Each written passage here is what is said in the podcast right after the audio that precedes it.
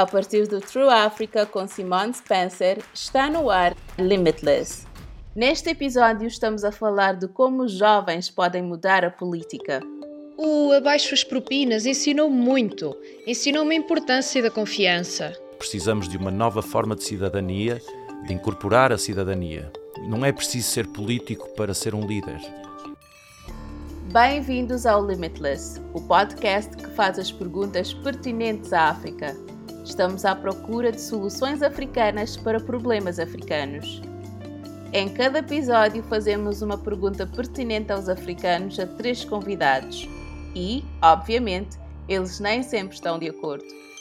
O podcast Limitless é patrocinado pelo Departamento de Estado dos Estados Unidos da América e pela Fundação Sinfire. É tão fácil ser cínico em relação à política, dizer são todos iguais e as coisas nunca mudarão. Mas não é assim que se constrói um mundo melhor. Neste episódio falo com três jovens ativistas políticos que tentam fazer a diferença. A primeira é Bucicio Essiabe. Ela foi um dos líderes dos protestos dos estudantes a baixas propinas em 2015. Na altura, tinha 20 anos e frequentava a Universidade Wits em Joanesburgo. A baixas propinas foi uma campanha para impedir o aumento das propinas dos estudantes e para aumentar o financiamento governamental das universidades. Cresceu até se tornar um enorme movimento político. Bucicio foi alvejada e acabou no hospital depois de uma granada atordoante ter caído ao seu lado. Abaixo as propinas cresceu de um conjunto de protestos sobre estátuas, em particular a estátua do imperialista britânico Cecil Rhodes, que estava na Universidade da Cidade do Cabo.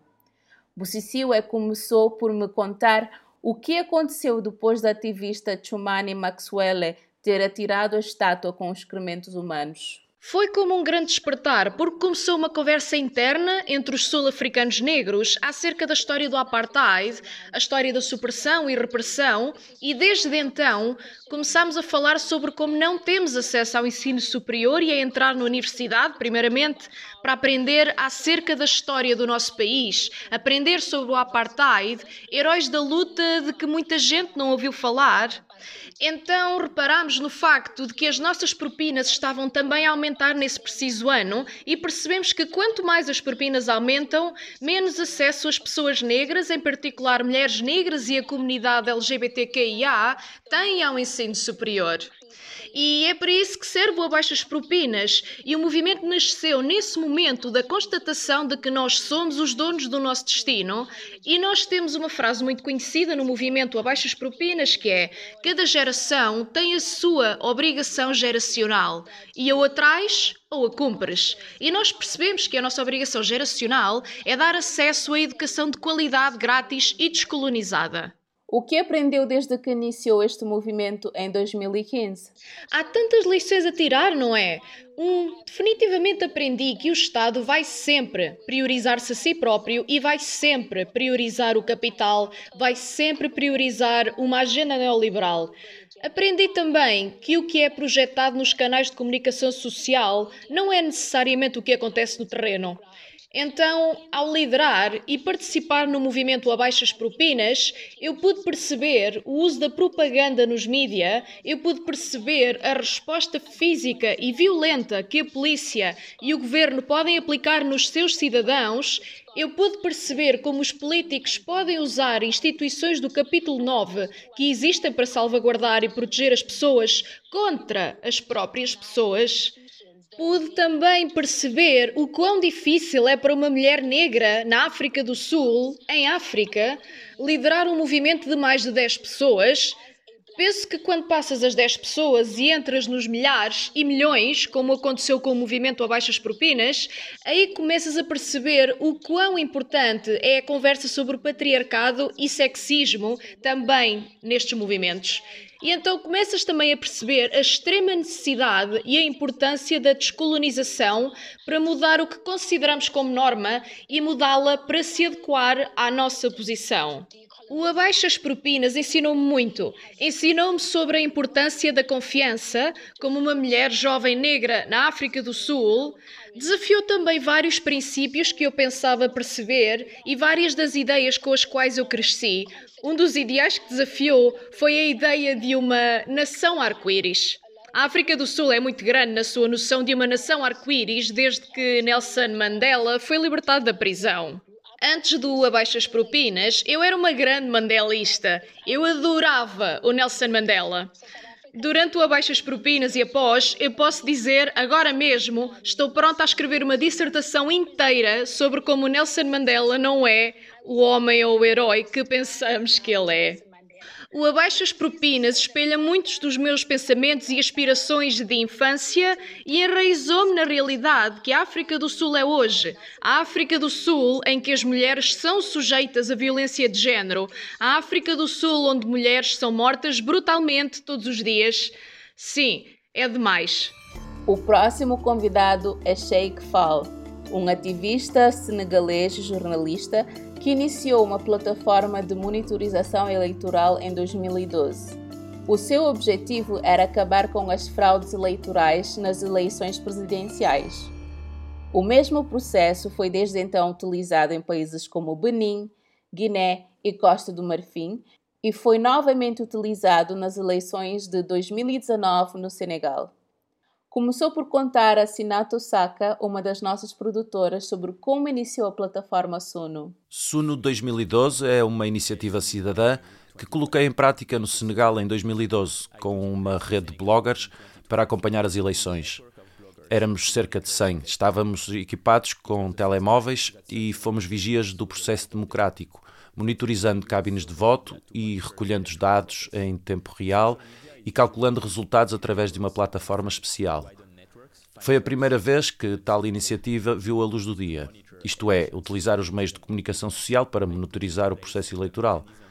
As redes sociais são normalmente utilizadas para criar redes, fazer amigos, alargar suas redes, encontrar emprego, mas não tinham sido utilizadas para monitorizar eleições através do envolvimento dos cidadãos, criando um mecanismo de observação, recolha de dados e difusão de informação. Inscrevemos cidadãos para se tornarem observadores eleitorais. Foi apoiado por todos: pais, avós, professores, educadores. Aqueles que não faziam parte da nossa organização viram como se tornou visível quando divulgamos os resultados nas redes sociais e reforçamos a informação proveniente de fontes tradicionais de rádio e televisão. Isto levou muitos a saírem das suas casas, a tirarem fotos dos resultados em cabines de voto e a apoiarem os resultados através da sua publicação. O quadro legal permitiu-nos divulgar os resultados assim que estes foram anunciados, mas não é possível fazê-lo em algum dos outros locais, apesar da elevada exigência.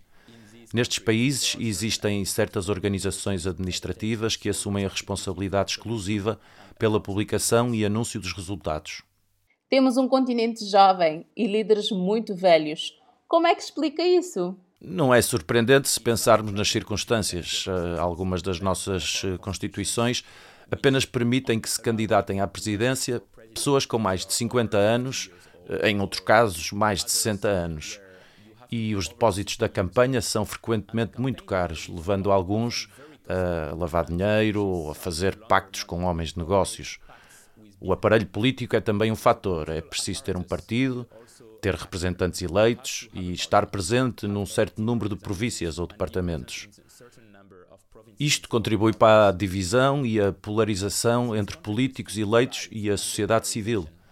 Há uma enorme divisão entre os líderes e os eleitores. Como podemos compreender a democracia e as suas exigências? Como podemos aspirar a uma melhor governação, transparência e liberdade de expressão? Nós, enquanto sociedade, não a compreendemos da mesma forma que os nossos líderes. Para que isso mude, precisamos de uma nova forma de cidadania, de incorporar a cidadania.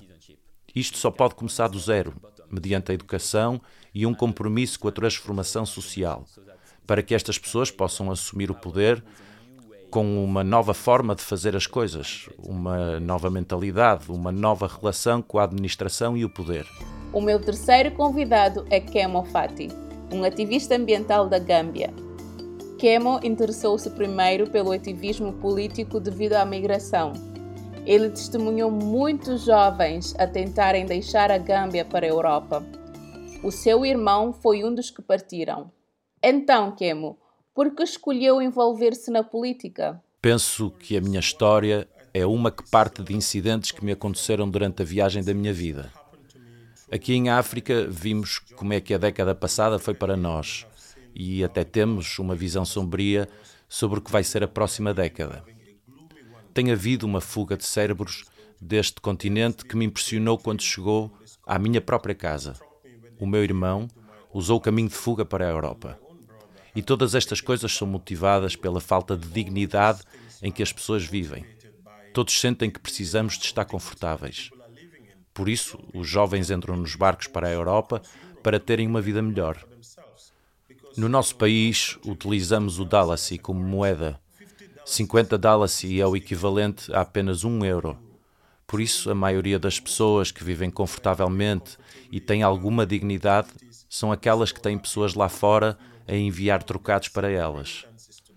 Portanto, este tornou-se o sonho da maioria das pessoas e pensei para comigo que não podemos viver confortavelmente assim, porque o clima continua a ser o único fator de produção que temos, que é a nossa terra. Portanto, quando a água salgada entra nas nossas terras e depois perdemos-los, quando as nossas terras agrícolas se degradam devido às ações do vento e da água, com as condições duras que conhecemos, as pessoas ficam cada vez mais pobres e mais pobres e têm de encontrar formas de sair disto. Assim, as famílias vendem o seu património para enviar os seus filhos para a Europa, para que possam ter uma vida melhor e, mesmo que não o façam, a maioria deles ficam presos na Líbia. Não podem voltar para casa devido à vergonha. Por isso, como jovem, não me sentia à vontade. Sabe como é? Eu disse que talvez o meu irmão tenha de ser a última pessoa que realmente salta para cima desses barcos, porque a ironia é que há centenas de anos, quando os europeus estavam na costa do Atlântico, usaram à força afro-americanos capazes, como eu, para trabalhar nas plantações. Mas hoje isto não está a acontecer. A história está a repetir-se de uma forma diferente, só que desta vez nós próprios a fazê-lo voluntariamente, saltando para as condições muito, muito mais duras do que daquelas pessoas, porque precisavam de nos manter vivos. Mas desta vez a nossa vida é mesmo posta em risco. Sabe-se que por vezes até são deixados no mar sem quaisquer meios de salvação. Então vi isto acontecer. Quis mudar realmente as coisas e comecei a minha defesa nesta área. Esta é a razão básica pela qual entrei no ativismo há mais de oito anos, desde que o meu irmão partiu. Por isso, entrei no ativismo, tentei falar com as pessoas, descobri qual era a razão. Assim, quando se trata de migração, olhei para o impulso e os fatores de atração e para as consequências que as ameaças que as alterações climáticas estão a representar para as comunidades. Parece que estas pessoas já não são migrantes, são agora refugiados climáticos. É assim que começo a ver que se pode realmente mudar alguma coisa nesta área. Não só falar com as pessoas no terreno para mudar os seus hábitos, mas também falar com o mundo para que se adapte, de facto, alguns dos sistemas que eles puseram em prática e que exacerbaram a nossa já existente condição de terra zero das alterações climáticas. Não consegui encontrar nenhum trabalho de vida muito mais importante do que ajudar, sabem? Emancipar o meu próprio povo desta falta de dignidade. Pensa que é inevitável que a dada altura a luta tenha de ser na esfera política? Sim, a cena política é sempre assim. Na verdade, a solução. Porque se tivéssemos pessoas que pensam como os ativistas em posições de poder, estamos à espera que a mudança aconteça. Na Greenpeace, quando comecei o ativismo, por vezes via esta afirmação pela qual me apaixonei tanto e que diz que não é preciso ser político para ser um líder. Mas estes políticos, só a sua caneta é tão poderosa que pode destruir aquilo pelo qual luto num dia. E se fosse eu a segurar aquela caneta? Estou cheia de admiração por estes jovens ativistas que estão conscientes de que os desafios que enfrentam são consideráveis. Estão a enfrentá-los de formas diferentes a líderes emblemáticos que vieram antes deles, mas ainda estão a tentar a fazer a diferença seja através de plataformas digitais, protestos políticos ou rotas mais tradicionais para o poder. As coisas podem por vezes parecer desesperadoras, mas eu não me sinto assim quando falo com eles. Nas suas mãos, o potencial de África está. Bem, adivinhou? Sem limites. Obrigada por ouvir. Para saber mais, visite o site www.trueafrica.co para limitless-pt ou siga True Africa no Facebook e no Twitter. Junte-se à conversa com o hashtag LimitlessAfrica. Tem estado a ouvir o Limitless. Eu sou Simone Spencer. O podcast Limitless é uma produção da True Africa.